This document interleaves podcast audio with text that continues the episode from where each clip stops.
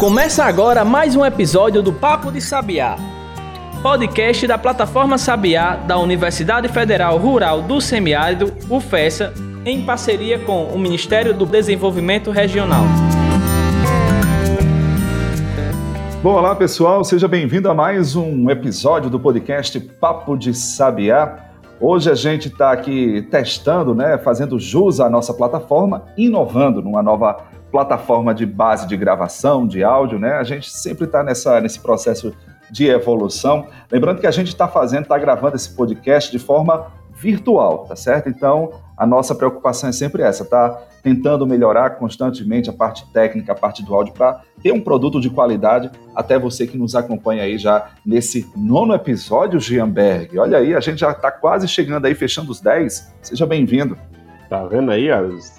Olá, pessoal, tudo de bom para todo mundo. E é fundamental esse momento, tanto da inovação, né, Adams, como também de manter esse distanciamento, de continuar com os cuidados aí por conta da pandemia a gente continua afastado. É melhor gravar o programa ao vivo, olhando na cara, gesticulando, conversando, mas a saúde vem em primeiro lugar.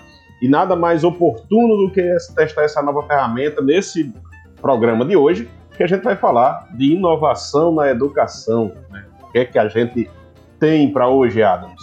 Com certeza. Jean, hoje eu vou fazer diferente, tá certo? Hoje eu vou dar aqui só os toques iniciais da plataforma, convidar o pessoal para acessar a plataforma sabiá.com, baixar o nosso aplicativo, também acompanhar os nossos outros episódios que já estão disponíveis. Inclusive, essa semana foi disponibilizado o episódio, né, os três episódios especiais do nosso primeiro especial, que foi o petróleo, né, que está falando aí do petróleo. Então, se você tem é, é, curiosidade, se você tem interesse nessa área, os, os três episódios estão assim muito bons.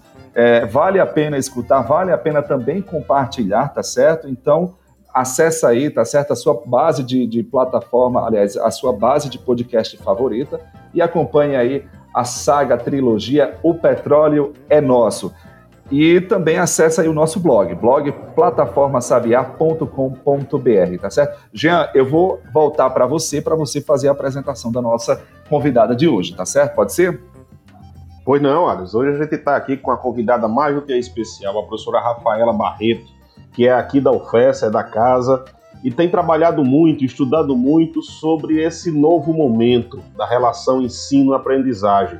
Eu vou deixar que Rafaela se apresente um pouco, fale um pouco sobre ela, que ela, como ela se intitula, é uma curiosa nesse tema e que tem se envolvido muito ou procurado muitas informações para compartilhar com a gente. Então hoje a gente vai falar, Adam, sobre educação novamente. No programa passado, quem não ouviu também vai lá no nosso episódio número 8, que a gente falou sobre educação à distância. E a gente viu que existe uma diferença importante entre o ensino remoto, a educação à distância, e o ensino emergencial, que é o que está acontecendo na maioria das instituições, instituições hoje, nas universidades, nas escolas. E aí a gente vai aprofundar um pouco mais esse tema hoje com Rafaela. Rafaela, eu vou deixar para que você se apresente e fale um pouco da sua história e o que você tem para compartilhar conosco hoje. Boa tarde a todos. Como o professor Jean já falou, meu nome é Rafaela Barreto, eu sou da Universidade Federal Rural do Semiárido, estou lá há 10 anos. E a minha formação é em ciências biológicas, porém, de 2018 para cá, eu descobri essa nova novo mundo da formação docente, embora eu seja uma docente né, há muito tempo, mas quando a gente sai da graduação, a gente não sai nem da pós-graduação também com essa visão de que é um docente universitário. Então, depois que eu entrei nesse curso inicial de formação docente, eu descobri um novo mundo para aprender realmente a ser docente universitário. Até então, a gente é colocado numa situação que a gente tem que se virar inicialmente. A gente entende que ser docente é o que a gente viu dos nossos professores né, na graduação.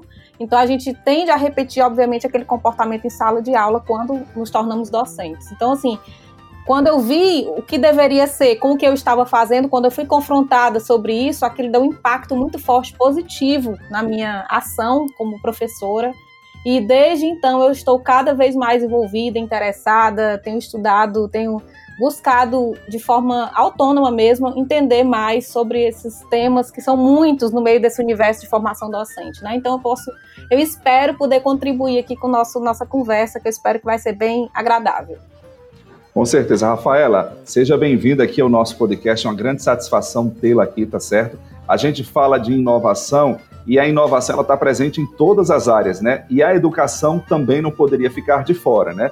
É, como você avalia hoje esse processo da inovação dentro da sua área específica, dentro da educação, né? Você falou aí que a gente, né, os professores, eles são habituados a, a trazer para a sala de aula a didática que recebeu dos seus outros professores, né, da, da sua época de escola. Como é que você avalia esse contexto de hoje?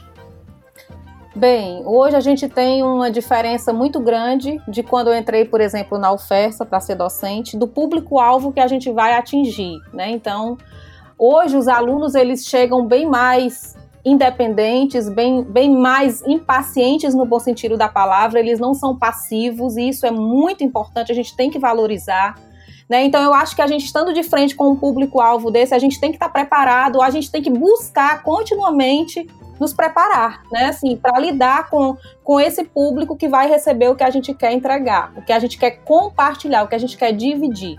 E ao mesmo tempo, eu acho que o nosso olhar tem que ser colaborativo, né? A nossa educação hoje, chamada educação 5.0, ela tem a característica de ser amplamente colaborativa, formação de redes, o ensino horizontal, o professor não é mais o dono, detentor único, exclusivo do conhecimento. Aliás, o conhecimento está hoje na palma da nossa mão, na palma da, da mão dos nossos alunos. Então, assim, é muita pretensão a gente achar que é o, o, tem o saber completo e que a gente não tem nada a receber deles. Muito pelo contrário, a gente tem que ter esse olhar de troca, né, de colaboração. Então, eu vejo muito isso um desafio para a gente como docente de mudar essa perspectiva e de ampliar a participação do aluno, do discente, como construtor dessa aprendizagem. Rafaela, como você falou muito bem, esse é um processo que vem mudando de forma continuada. Não é de hoje. Muito se fala atualmente na mudança que é, foi necessária por conta do fechamento das escolas, do fechamento das universidades, por conta da pandemia. Né? Mas só que isso é uma coisa que já vem acontecendo há bastante tempo. Essa mudança da relação ensino-aprendizagem, na verdade, ela acabou sendo acelerada. E acelerada de uma forma pouco ordenada durante esse processo. E aí, como é que você vê essa adaptação dos dois lados da moeda, tanto do professor, quanto do discente, quanto do aluno? O que é que eles precisaram fazer e o que é que ainda falta fazer para que eles consigam captar essa nova forma, essa nova relação de ensino-aprendizagem que já vinha sofrendo modificações, mas que de uma hora para outra virou tudo de ponta cabeça, você tem que aprender a ensinar de um jeito diferente, e o aluno tem que aprender a ter um, um, um controle de tempo, ele tem que focar. Então, como é que você vê essa necessidade? Como é que o professor pode se preparar? Como é que o aluno pode se preparar? Bem, Jean, eu tenho a perspectiva da seguinte coisa: é, independente, obviamente, não foi um contexto interessante nem positivo de forma alguma, né, com que a gente veio parar onde a gente está hoje na educação. Porém, eu acho que ele foi assim, inevitável, ele foi extremamente importante. Nós realmente precisávamos nos alinhar com as mudanças do mundo inteiro, né? A educação, se a gente parar para pensar, ela ficou parada no tempo e no espaço durante muito tempo, comparado com outros setores, como a indústria, por exemplo. Então, assim, obviamente eu estou generalizando, né? Então, eu acho que a gente tinha que ter esse, essa propulsão aí para levar a gente para um nível mais alto e agora a gente está entrando nesse novo ambiente obviamente, testando muitas coisas, tendo que rever muitas coisas, muitas práticas, nos confrontando, né, olhando para a nossa prática docente e perguntando: isso que eu estou fazendo tem alguma relevância, tem algum propósito para a pessoa que está sendo impactada pelo que, que eu estou ensinando em sala de aula, seja virtual ou presencial, enfim. O aluno, por sua vez, o discente, né, ele tem que, que ter a autonomia de buscar o que ele quer, né? Então, assim, a gente está no momento de uma educação mais personalizada, de a gente procurar resolver os problemas reais. Quantas vezes em sala de aula a gente pensou no conteúdo, mas não soube contextualizar aquilo para uma demanda social real, para uma demanda de problemas ali fora dos muros da universidade reais? Né? A gente não soube contextualizar isso. Então, eu acho que é hora pro, do aluno olhar, do discente olhar para fora ali da universidade ou para o resto do, do, país e do mundo, enfim, o que é que ele pode, com aquele conhecimento, trazer de positivo, trazer de mudança e ele buscar também aprender também muitas vezes sozinho, né? Então, assim, eu, eu sempre digo isso para os meus colegas. Nós temos que entender o que é que é essencial ele saber, e o além do essencial, ele vai ter que buscar por si só. Né? Cada formação acadêmica, independente da área, vão ter suas especificidades. Cada um tem habilidades inatas, habilidades que vai ser, vão ser desenvolvidas. E tudo isso ele vai enriquecer com o aprendizado individual. Então, assim, a tendência é cada vez mais com que a gente precise é, tomar para si esse aprendizado, tanto o professor quanto o aluno. Tranquilo. Bom, você que está aí acompanhando a gente, você está ouvindo o Papo de Sabiá, tá certo? Podcast da plataforma Sabiá e também do Instituto Sabiá. Hoje a gente está conversando com a professora Rafaela Barreto sobre essa questão da inovação também dentro do mundo da educação. Vamos fazer um intervalo rapidinho. Voltamos já. Acesse plataformasabiá.com e baixe o nosso aplicativo. Bom, de volta com o nosso Papo de Sabiá episódio, que hoje fala sobre esse contexto da educação, inovação, ou seja, toda essa relação que envolve tudo isso, né? Hoje a gente está falando com a professora Rafaela Barreto, da UFESA, né? É, Para ter uma ideia né, desse, desse novo momento, dessa nova fase. É, Rafaela, você falou aí dessa questão da, das conexões, né? É, e uma da, da, da, dos fenômenos que a gente observa bem hoje é a questão da interdisciplinaridade. É um nome completo, um nome extenso, comprido, qual o conceito hoje, qual a importância da interdisciplinaridade dentro dessa relação aí, dentro desse novo contexto educacional que a gente está vivenciando? Adams, é bem interessante falar nisso, né? Porque nós estamos habituados a cada um pensar na sua própria componente curricular, no seu próprio ambiente de trabalho, e a gente esquece que o conhecimento é todo integrado um com o outro, né? Então, assim, eu acho que a gente tem a visão de trabalhar com projetos que trabalhem problemas sociais, isso em qualquer área, tende a forçar, no bom sentido da palavra, essa interdisciplinaridade, essa, essa mistura entre os assuntos, a habilidade de você trabalhar com seu colega de outra área, mas para agregar para as duas áreas. A gente treina aí habilidades importantes para o mercado de trabalho, como soft skills em geral. Então, assim, a gente precisa, nós docentes precisamos sair dessa e achar que isso é comum, isso deve ser feito assim, né? Manter-se em sala de aula com aquele conteúdo padrão, olhando as páginas do livro, entregando aquilo para o aluno e achando que aquilo ali é tudo que se pode fazer ou é o melhor que se pode fazer.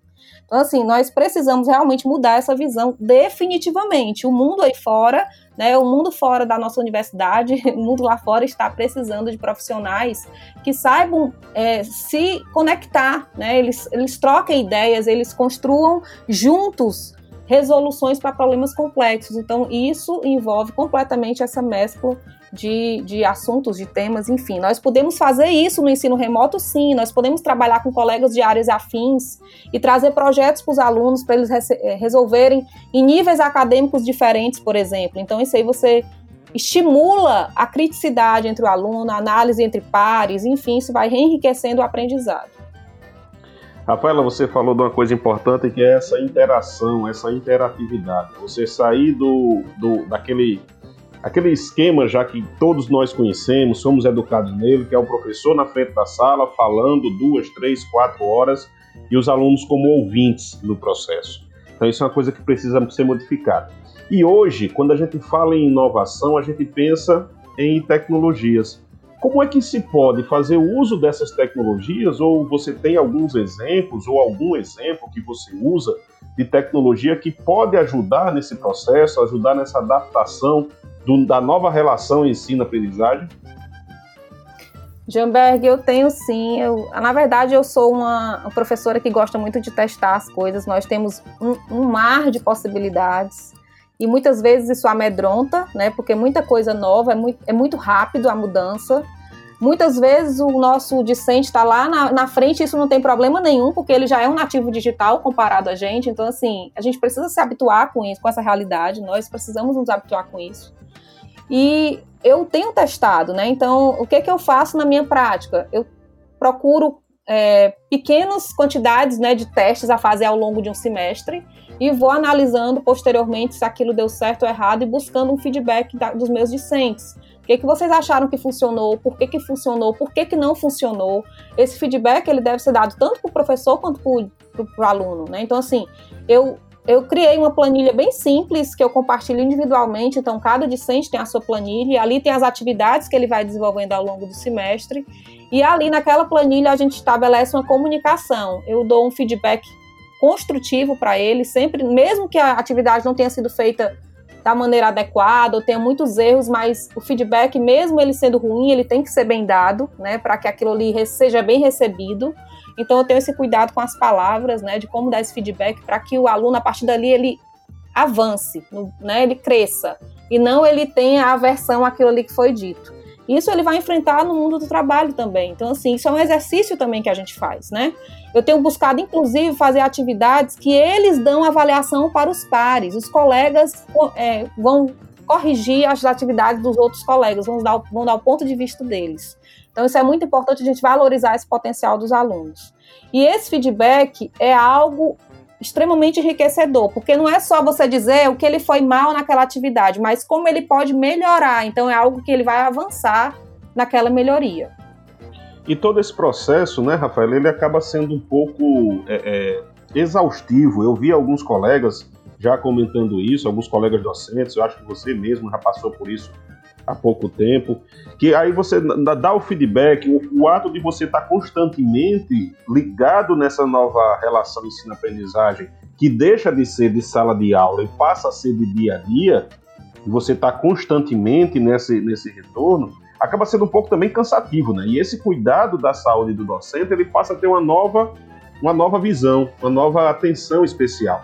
E você me falava isso há, alguns dias, que está inclusive utilizando essas tecnologias para reduzir esse cansaço. Né? Por exemplo, na digitação, nesses feedbacks, como você estava falando.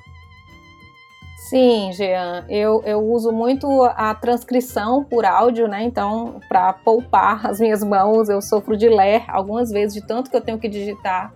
Então, eu tenho usado os recursos da tecnologia a meu favor, né? Então, é muito melhor eu dar um feedback falando e o computador transcreve a minha, minha fala e eu coloco aquilo na planilha para o aluno saber e eu consigo descrever bem mais, de forma bem mais detalhada, por exemplo, o que eu queria dizer. Né? Então ele tem um feedback bem, comple bem completo, detalhado e eu não canso tanto, né? Então, assim, são muitos alunos, é, é realmente uma prática que cansa, mas quando eu vejo o retorno disso, quando eu vejo o crescimento dele e a valorização que aquele aluno sente por ter sido importante o trabalho dele para eu analisar com aquela profundidade, isso não tem preço, sabe? Ele se sente valorizado, ele se sente observado, ele sabe que o professor sabe o nome dele, sabe o estilo da escrita dele, o que tipo de atividade ele gosta. Isso é muito importante, é você personalizar o atendimento ao aluno. Isso é muito valioso. Coisa que a gente não tinha no presencial, que a gente dava simplesmente uma nota e muitas vezes você não sabia nem quem era aquela pessoa. Tranquilo. Rafaela, é, Jean falou no início, perguntou no início sobre a questão do, de, de como os professores, de como os, os discentes eles podem ou estão se preparando aí para essa nova realidade da educação. Você falou também dessa questão da, da, da interdisciplinaridade, de, da, do uso das tecnologias é, como uma ferramenta eficaz nesse processo. Eu queria envolver também um outro agente que eu acho que é essencial nesse processo todo, que são as famílias, né? Porque hoje, com a, a questão da tecnologia, principalmente na educação básica e educação fundamental, de ensino fundamental, é, as famílias estão cada vez mais jogando a responsabilidade da educação para essas ferramentas, né? para a tecnologia ou, ou para o professor. Como é que você está observando essa relação? As famílias elas estão mais cientes da sua missão de, de educar ou, ou isso está cada vez mais evidente no, no, no, contexto atual? Adams, eu, eu faço isso na minha casa, com, eu tenho dois filhos pequenos, né? A mais velha tem 10 anos. E assim, eu não posso deixá-la sozinha estudando, né? Mesmo que tenha todas as ferramentas no computador, mas eu ainda acho que nada como o ser humano tá ali do lado. Não só pela questão da gente ter a sensibilidade de perceber qual é a deficiência daquela criança ou daquele jovem, adolescente, enfim é, eu acho que nós seremos nesse ponto insubstituíveis. A família ela precisa chegar junto, né? ela, ela precisa acompanhar. Por mais que a família não tenha um preparo acadêmico para isso, mas a gente precisa se mostrar presente em ajudar no que for necessário. Né? Então, às vezes chegam a ser problemas mínimos, ou então um problema, por exemplo, eu passei uma atividade uma vez que foi gravar um podcast. Tinha uma aluna que ela tem um problema de dicção e ela disse, professor, eu tenho vergonha de falar. Então, assim, são detalhes que às vezes a gente nem percebe como professor e que nessa hora a gente tem que deixar daquele papel mais racional do professor e ter a afetividade, ter a empatia de lidar com essas questões, né? Então, assim, no dia a dia dos meus filhos também, eu vejo que tem horas que eles têm dificuldades que aparentemente para eles são muito bobas a ponto deles terem vergonha de expor, mas que a gente tem que estar tá ali acompanhando. Então eu vejo isso não só na família, viu, Adams? Eu vejo que o professor ele tem que ter essa afetividade ao ensinar. Tranquilo, então. Bom, a gente está ouvindo aí, conferindo aqui o nosso episódio com a professora Rafaela Barreto, professora da UFES, falando sobre inovação nesse contexto educacional. Vamos fazer mais uma pequena pausa, tá certo? Daqui a pouco a gente volta. Acesse plataformasabiá.com e baixe nosso aplicativo. Então, estamos de volta aqui com o nosso Papo de Sabiá, hoje com a professora Rafaela Barreto, e falando da, das mudanças na relação ensino-aprendizagem, dessa modernização que o mundo passa, e o Brasil não é diferente, que foi acelerada nesse último ano aí, durante a pandemia. Rafaela, você falou uma coisa no início do podcast que eu achei bem interessante, né? que a gente está se, tá se habituando a educação 5.0. Só que a gente está fazendo isso meio que de sobressalto muitas vezes, né? Porque muita gente nem entendeu ou nem começou a aplicar a 4.0 e a gente já está chegando na 5.0. Fale um pouco mais sobre essas mudanças na educação. O que é educação 4.0, o que é a 5.0, qual a diferença básica entre elas?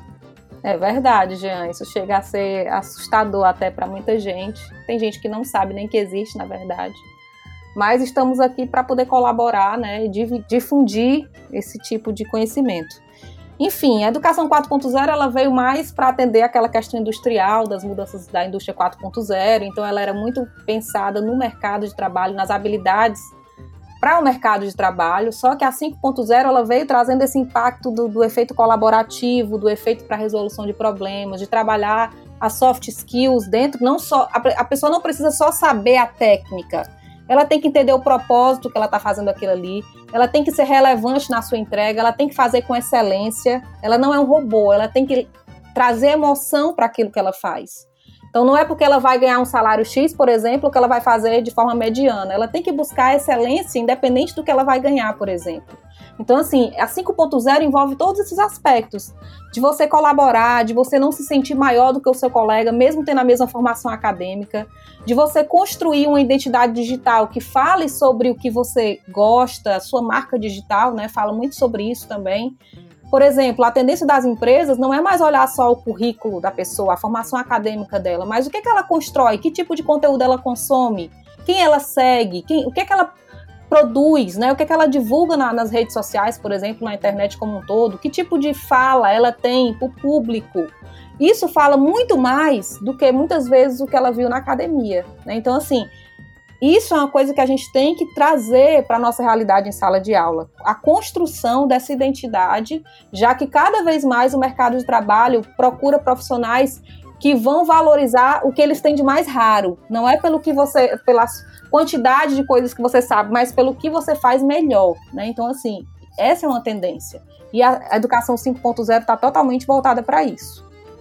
Então, aquele ditado do faço o que eu digo, mas não faço o que eu faço, ele não vale mais, né? Ele não funciona mais na educação 5.0 e no mundo, né? Essa, essa é o mundo real. Isso a gente vem sendo acompanhado constantemente. É muito comum isso acontecer.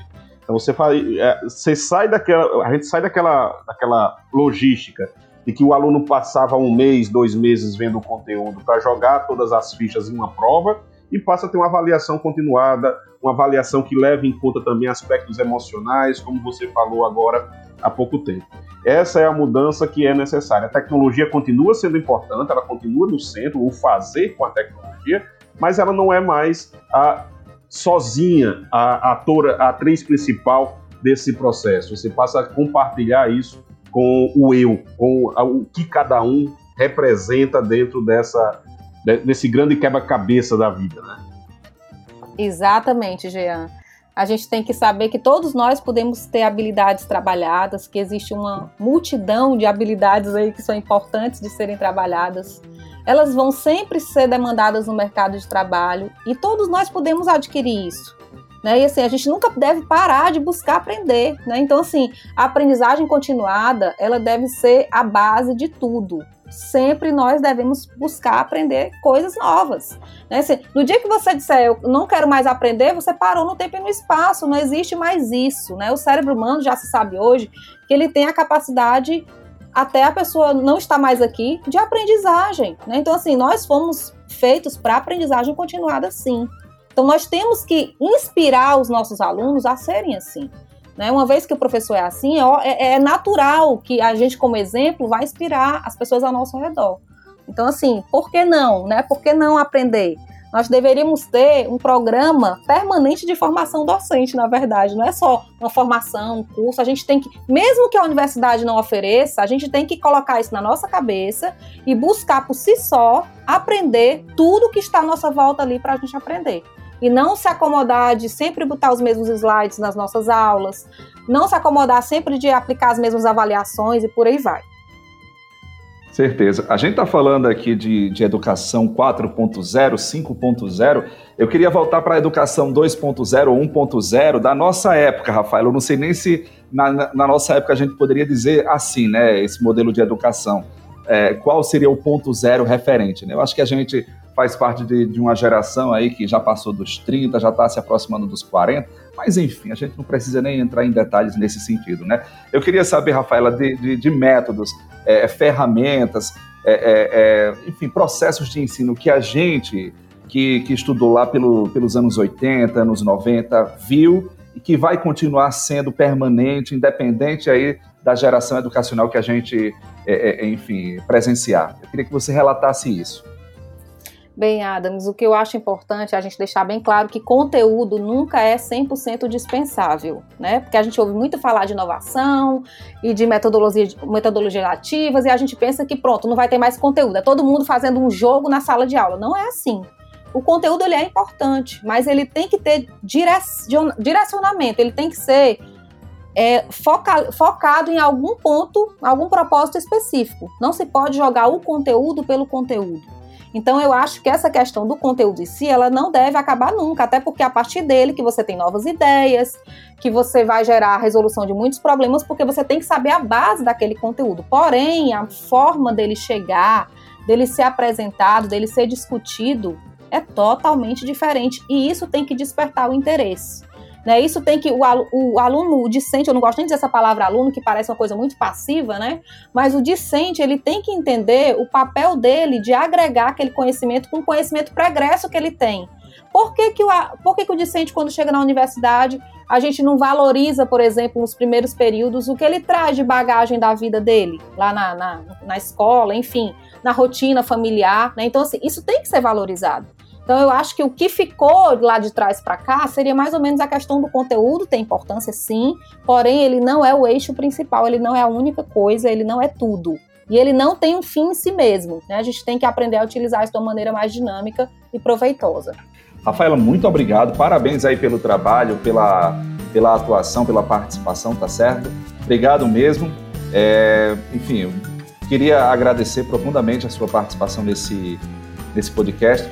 Jean, meu querido, vamos embora, né? Reforçando aqui o que, que a gente está aí com o especial do petróleo, o petróleo é nosso e vale a pena ouvir. Pessoal, eu queria agradecer, foi um prazer. Eu amo falar nesse assunto, eu amo estudar esse assunto e também estou colocando em prática, que é o mais importante.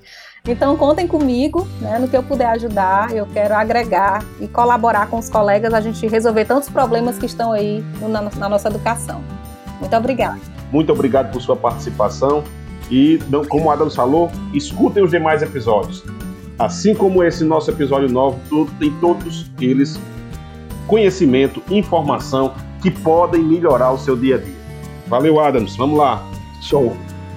Obrigado, Rafaela. Show. Obrigado mesmo. Bom, é isso, gente. Grande abraço, se cuidem e até o nosso próximo episódio. Tchau, tchau.